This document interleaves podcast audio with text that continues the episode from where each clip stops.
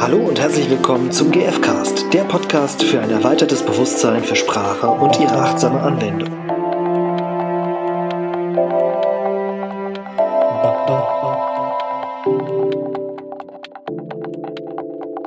Hallo Lisa. okay, erstmal herzlich willkommen zu dieser Folge vom GFcast. Mein heutiger Gast ist die Lisa Ommert und wir sind hier gerade bei Würzburg. In der Nähe sind Hühner. Es könnte sein, dass zwischendurch ein, ein Hühnergeräusch kommt. Und wir sprechen über, über Schuld und Scham. Und ich heiße dich erstmal herzlich willkommen, weil wir haben Ewigkeiten an diesem äh, Termin gefeilt, dass wir tatsächlich hier zusammenkommen und eine Aufnahme machen. Ja. Und jetzt ist es soweit. Herzlich willkommen, Lisa. Danke, Stefan. Ja. Und äh, ich frage mich manchmal, wie stellst du dich eigentlich vor? Was ist das, was du machst? Wie können unsere Hörer verstehen, wer du bist und was du machst? Mal abgesehen davon, dass ich mit dir schon mal eben ein mein allererstes Wuttraining ähm, gemacht habe. Was, wer bist du? Was machst du? Die Vorstellung ist bei mir eigentlich jedes Mal ein bisschen anders, je nachdem, was mich gerade selbst bewegt und was ich erforsche. Und wenn ich mir jetzt einen Titel geben würde, dann würde ich sagen, ist das eine Bewusstseinsschmiedin und arbeite mit den Werkzeugen von Possibility Management. Also ich bin Possibility Management Trainerin und Coach und ja, das jetzt seit vielen Jahren damit selbstständig. Genau, so haben wir uns ja auch vor einigen Jahren kennengelernt, mhm. wo ich auch die Methode kennengelernt habe. Und wir haben jetzt Scham und Schuld als Thema auch ausgewählt, um darüber zu sprechen. Erstens, weil du dich in letzter Zeit sehr, sehr viel damit auseinandergesetzt mhm. hast. Und weil es ja auch von Liv Larsson, dieser GfK-Trainerin, dieses Buch gibt, ähm, Wut, Schuld und Scham, drei Seiten derselben Medaille. Mhm. Und ich weiß gar nicht genau, ob das bei dir der Auslöser war, dich dann damit auseinanderzusetzen. Aber wie war, wie ist denn dein, dein Weg zu Wut, Schuld und Scham gewesen? Der Auslöser war das Buch nicht, das habe ich tatsächlich erst über dich kennengelernt, das Buch, sondern bei mir war das meine eigenen Themen oder immer wieder diese emotionale Reaktivität, wo ich in eine Geschichte gelandet bin, wo ich gedacht habe, oh Mensch, Lisa, was hast du jetzt wieder falsch gemacht? Ach, muss doch besser können. Und ich gemerkt habe, dass ich mir selber sehr, sehr, sehr viel Schuld zuschreibe, beziehungsweise mich dann auch selbstverständlich wie schäme dafür. Und damit war ich nicht mehr einverstanden. Also in dieser Reaktionskette hängen zu bleiben. Und dann habe ich mir die Themen Schuld und Scham als Emotionen angeschaut. Bin zurückgereist in meine eigene Kindheit, habe geschaut, wie entstehen denn solche Gefühle überhaupt, habe viel dazu gelesen und dadurch ja wie ein Programm auch entwickelt, also ein eigenes Training, das über vier, fünf Wochen geht, wo ich dann Leuten Werkzeuge an die Hand gebe, um aus diesem eigenen Sumpf wieder auszusteigen. Mhm. Und Du hast jetzt gerade schon benannt, da bin ich neugierig, wie du dazu denkst. Ich habe tatsächlich ja über ähm, das Possibility Management diese Landkarte oder diese Unterscheidung der vier Gefühle kennengelernt, die ja ursprünglich von Valerie Langford, glaube ich, stammt. Und dort gibt es ja vier Gefühle, nämlich Wut, Angst, äh, Traurigkeit und Freude. Mhm. Und du hast jetzt gerade auch Scham und Schuld genannt. Und ich bin auch in einem anderen Konzept Narm, weiß nicht, ob du das vielleicht mhm, kennst. Kenn ich, ja. Ähm, da spielt ja Schuld und Scham auch eine große Rolle. Bin ich so ein bisschen zu dem, für mich auf die Frage gekommen, ah, vielleicht sind es ja doch Gefühle. Also wie ordnest du das ein? Mhm. Also was ich für mich herausgefunden habe, ist, dass sowohl Schuld als auch Scham eine vermischte Emotion ist. Und draufgekommen bin ich, um zu gucken, wenn ich in so einem Schuldgefühl bin, mich zu fragen, was fühle ich eigentlich gerade wirklich? Und dann merke ich dann, ja, da ist eine Wut.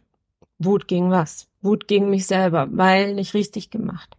Dann ist da wie eine, eine Traurigkeit, oh Mensch, müsste ich doch besser können. Und gleichzeitig aber auch eine unglaubliche Angst, von jemand anderem entlarvt zu werden. Mhm. Und ähnlich ist es mit der Scham. In einer anderen Mischungsform auch wieder diese drei Emotionen.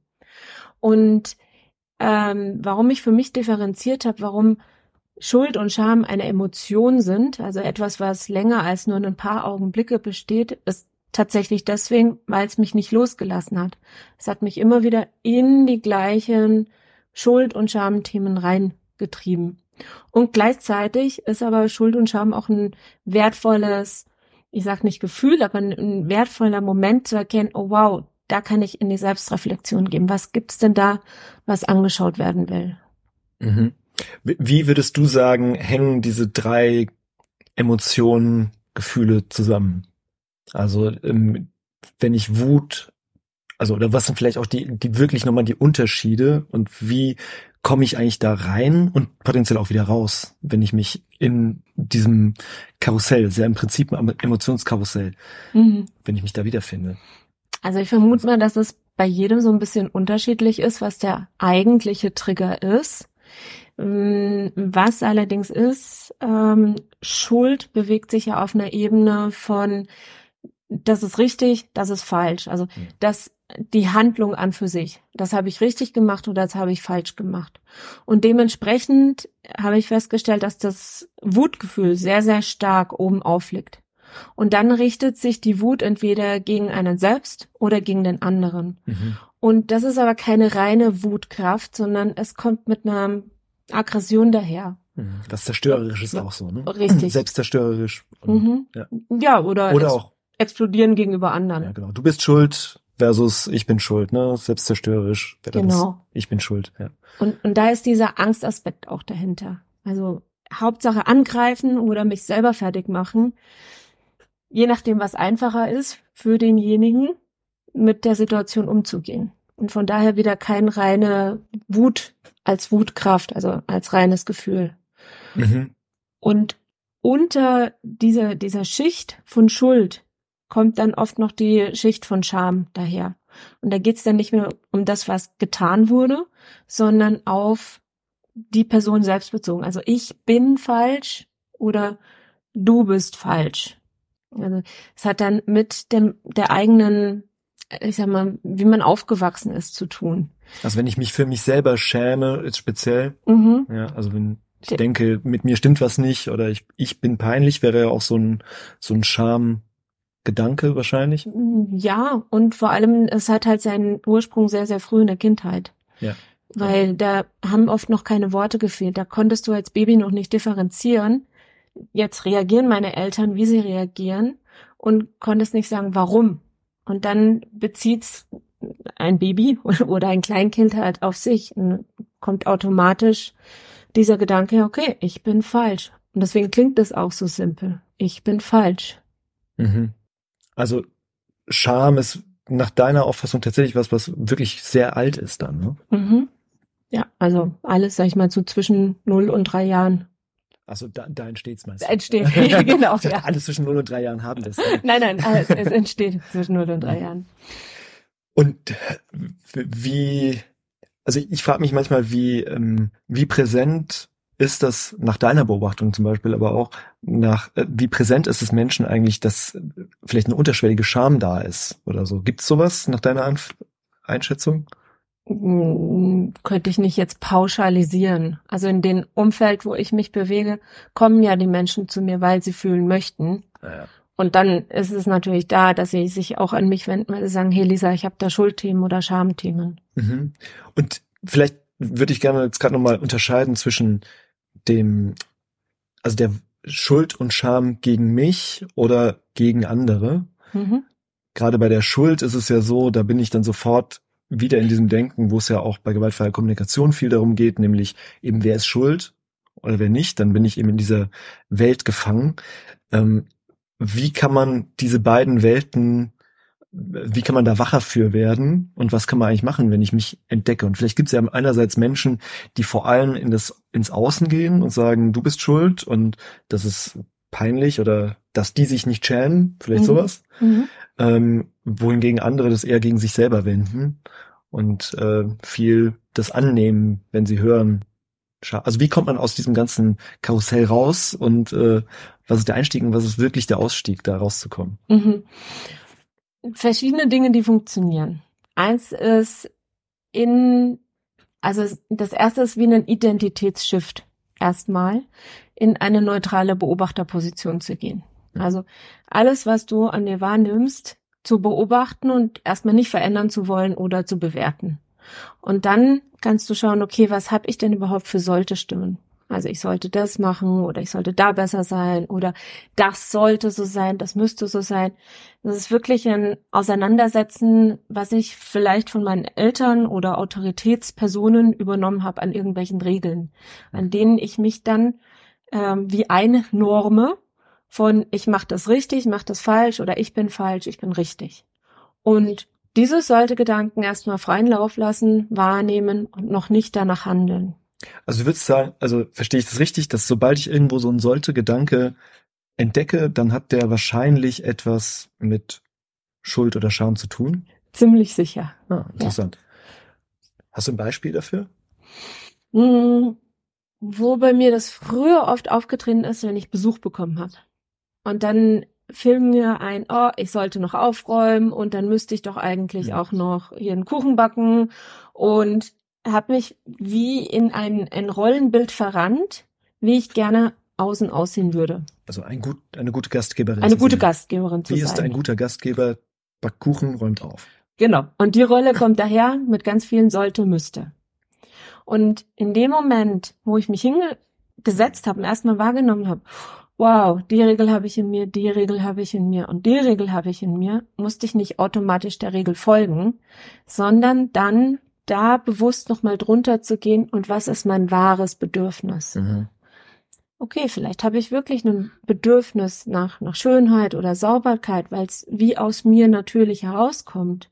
Dann räume ich gerne auf. Aber ich mache das nicht, um gut auszusehen, mhm. sondern weil ich das gerne für mich machen möchte. Also wirklich dahin zu gucken, was mache ich denn für mich sozusagen und nicht unbedingt um einer autoritären, also Autoritätsstimme mhm. im Außen sei es aus der Vergangenheit, zum Beispiel die Eltern, ähm, oder aus der Gegenwart, die Nachbarn, äh, denen zu gefallen. Ja. ja. Und, und das ist ein Haltungswechsel. Ein Haltungswechsel aus vergangenen Emotionen hin zu was wähle ich gerade für mich. Dann ist die Handlung an für sich vielleicht noch dieselbe. Ich räume auf oder ich backe einen Kuchen, aber mit einem total anderen Gefühl, Haltung und im Jetzt dahinter. Mhm. Und wenn jetzt jemand zu dir kommt mit so einem Thema, also inwieweit können wir denn, inwieweit beeinträchtigt eigentlich nach deiner Erfahrung äh, diese, diese ganzen Schuld, Scham, Dinge einen unterschwellig im Alltag? Massiv, würde ja. ich sagen. Also ähm, allein das ganze Schuldthema ist ja auch wie eine gewisse Währung, die ich immer wieder einsetzen kann, um zu bezahlen, um das wieder machen zu können. Ja. Da habe ich mal ein ganz äh, schönes Kapitel gelesen in einem Buch von äh, Ron Smotherman. Meist, nee, Drehbuch des Meisterschaft des Lebens, so heißt das Buch. Genau, ja. Und, und der hat damals geschrieben, ähm, egal was sie tun, tun sie es ohne Schuld. Hören Sie einfach auf damit weil es bringt keinem was, ob ich mich schuldig fühle für das, was ich tue oder nicht, sondern dieses sich schuldig fühlen ist wie eine Entschuldigung dafür, dass ich ja Sühne geleistet habe und das wieder machen kann. Mhm. Also es ist auch wieder der bewusste Ausstieg. Will ich etwas tun oder will ich etwas nicht tun? Du hast ja gerade auch noch erwähnt, dass es wie so eine Währung sein kann. Mhm. Also ob ich jetzt quasi was ja, irgendwie damit bezahle, dadurch, dass ich sage, okay, sorry, war meine Schuld, Mhm, genau. Ähm, dadurch entsteht wie so ein Handel, um das wieder gut zu machen, sowas. Ja, es ist wie eine Identität. Ja, ich bin ja sowieso schuld. Ich bin der Schuldige. Ja. Und dann kannst du das immer und immer wieder machen, weil du ja daran glaubst. Es ist so. Welche Möglichkeit habe ich also denn dann da wirklich auch quasi sprachlich auszusteigen, ne? Weil eben ich entschuldige mich zum Beispiel oder es gibt ja dieses diesen Ansatz, sich nicht zu entschuldigen. Mhm. Würdest du dem zustimmen? ich habe das tatsächlich als Experiment gemacht, mich nicht zu entschuldigen. Und da ist mir aufgefallen, wie inflationär ich das benutzt habe. Mhm. Und auch einen flapsig dahinten gesagtes Sorry, anstatt wenn mir wirklich was passiert ist, was mir leid tut, dann zu sagen, hey du Stefan, ich merke, das macht was mit mir, es tut mir leid. Mhm. Und dann ist es nicht mehr inflationär oder aus einem Rolle der Schuldigen heraus, sondern weil ich wirklich in Beziehung sein will. Und jetzt, wo du es sagst, fällt mir auch nochmal auf, ne, wir hatten das jetzt gerade gesagt mit der, mit der Währung. das, dieses ganze Schuldthema ist ja oft ein, ähm, ein Baustein in dem Dramadreieck. Das ist ein eigenes Thema, aber eben, wo ich, wo ich einen, wo es ein Täter, ein Opfer und einen Retter gibt, aber gerade es ist ja eine Möglichkeit, immer zu sagen, du bist schuld, jetzt bin ich das Opfer und du bist der Täter.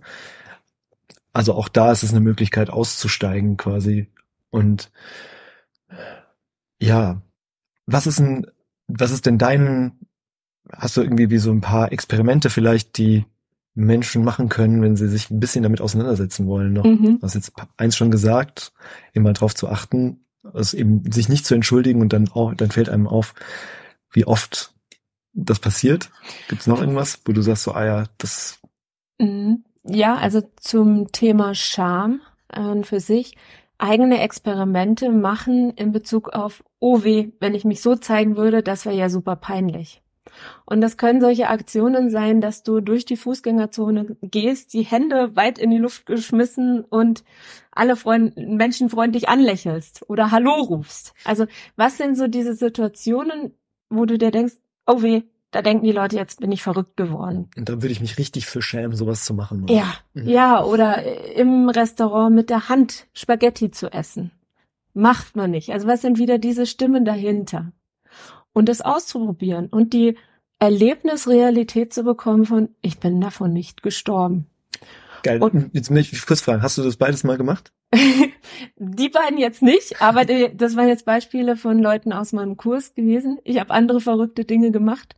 Unter anderem eine Sache, die ich gerade mache, ist ein Drei-Monats-Experiment. Ich treffe mich dreimal in der Woche für drei Monate, drei Minuten mit anderen und wir gehen ins Verrücktsein.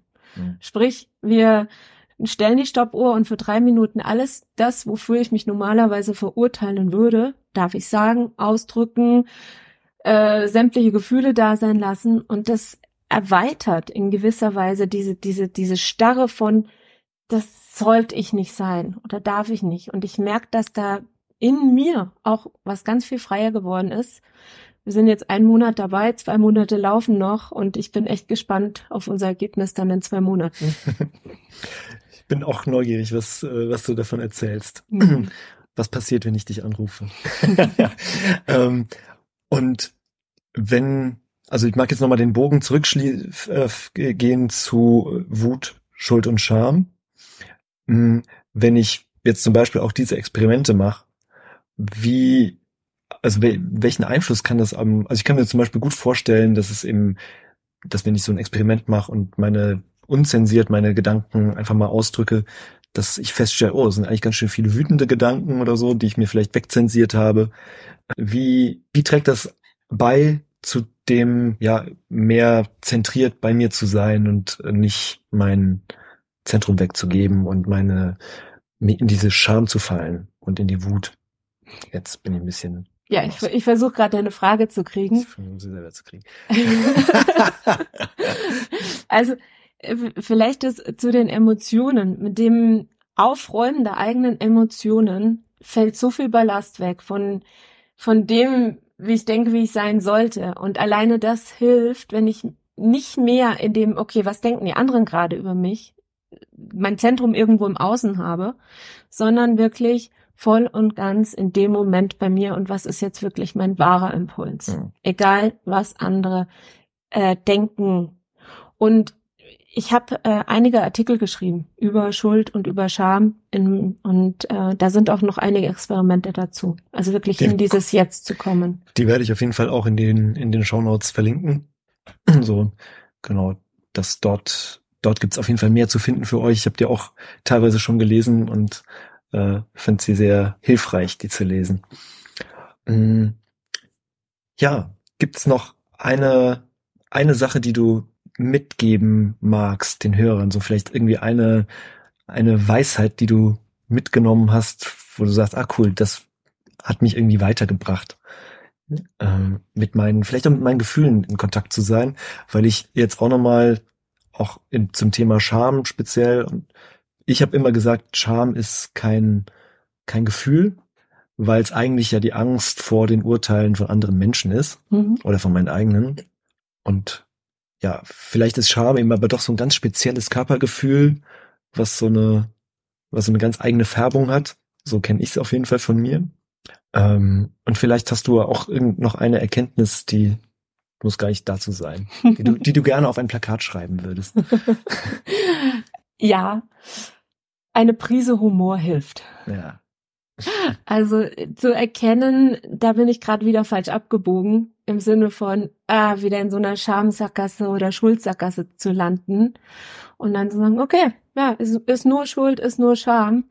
Nochmal drei Schritte rückwärts und eine neue Entscheidung diesbezüglich zu treffen, was Neues auszuprobieren. Eine neue Entscheidung genau zu treffen. Äh, dass es nicht nichts ist, wofür du dich schämst sozusagen. Oder was ist die neue Entscheidung dann? müsste ich jetzt an einem Beispiel festmachen, aber so dieses, nee, ich muss da nicht jetzt in Scham versinken, sondern zu sagen, hey, das ist neutral. Das, was gerade passiert ist, ist neutral. Das Einzige, was mir gerade einen Streich widerspielt, sind meine Gedanken darüber. Das, was passiert, ist neutral und an sich auch, auch wenn es unangenehm ist, das Gefühl ist eigentlich auch neutral. Ja. Und eigentlich das, was das Schmerzhafte ist, sind die Gedanken. Genau. Wie es so oft ist. Ja. Mm. Und noch eine Frage zur Wut. Du hast vorhin ähm, die Wutkraft erwähnt. Ich weiß nicht, ob das allen ein, ein Begriff ist, weil oft wird ja Wut einfach nur als dieses zerstörerische mhm. wahrgenommen und gilt als ja einfach die Kraft, die alles zerstört. Es gibt so ein bisschen ganz frei nach Goethe, Faust und so, da gibt es auch sowas. Ich bin der, der, der, der das Böse will und ich bin sehr schlecht in Goethe zitieren, merke ich gerade. Aber diese also was ist für dich Wutkraft, wenn es, ähm, was kann man sich darunter vorstellen? Mhm. Also das, was du gerade beschrieben hast, Wut als Emotion oder auch wieder das mit diesen ganzen Glaubenssätzen einherkommt, ist zerstörerisch, ist böse. Und sicherlich hat ein jeder von uns auch Erfahrungen damit gemacht, wo es genau so war. Und das ist auch der Grund, warum so viele Menschen Wut vermeiden oder sagen, ach nee, will ich eigentlich gar nicht fühlen. Und im Hier und Jetzt angekommen. Und wenn ich meine eigene Taubheitsschwelle gegenüber meinen eigenen Gefühlen wieder senke und wahrnehme, was ist denn jetzt in dem Moment? Wo habe ich was nicht gesagt oder nicht eine Grenze gesetzt? Da hilft die Wutkraft, um genau das zu tun. Also Wut ist dafür da, zu sagen, hey, Stefan, da funktioniert gerade was nicht, können wir bitte neu verhandeln? Oder Stefan, schönes Wetter da draußen, wollen wir noch eine Runde spazieren gehen? Also allein dafür braucht es schon Wutkraft, um etwas also für mich zu sorgen. Mich sozusagen auch für meine Bedürfnisse einzusetzen. Und genau, das ist so, ich kenne das, dass die Bedürfnisse so der Motor des Lebens sind und ich stelle mir dann vor, dass halt die, diese Wutkraft diesen Motor antreiben kann oder vielleicht die Bedürfnisse da, also genau, dass das so zusammenhängt. Mhm. Ein bisschen vielleicht wie eine andere Beschreibung derselben Energie ist. Ja. ja. Wutkraft zum Vorwärtsgehen. Ja. Wo erfahren Zuhörer noch etwas über dich? Auf meiner Webseite lebeleichtigkeit.de oder auf meinem Medium-Kanal auch Medium und dann Lisa Ommert eingeben. Da sind meine Artikel auf Englisch zu finden und auf der Lebeleichtigkeit alle Artikel auf Deutsch. Und äh, wenn man dann noch mitmachen will und äh, einmal, dreimal die Woche total crazy sein, kann man sich auch an dich melden? Ja, auf jeden Fall. Okay, ich bin gespannt. Vielleicht mache ich auch noch mit. Das würde mich freuen. cool. Danke, Lisa. Danke dir. Ciao. Ciao. So, ihr Lieben, zum Schluss noch eine Bitte. Du würdest uns mega unterstützen, wenn du uns Feedback hinterlässt, weil es das einfach zeigt, was von dem, was wir machen, für dich hilfreich ist. Wir freuen uns total über deine Resonanz und das hilft uns sehr. Mit Feedback meinen wir deine Rezension bei Spotify oder Apple Podcasts.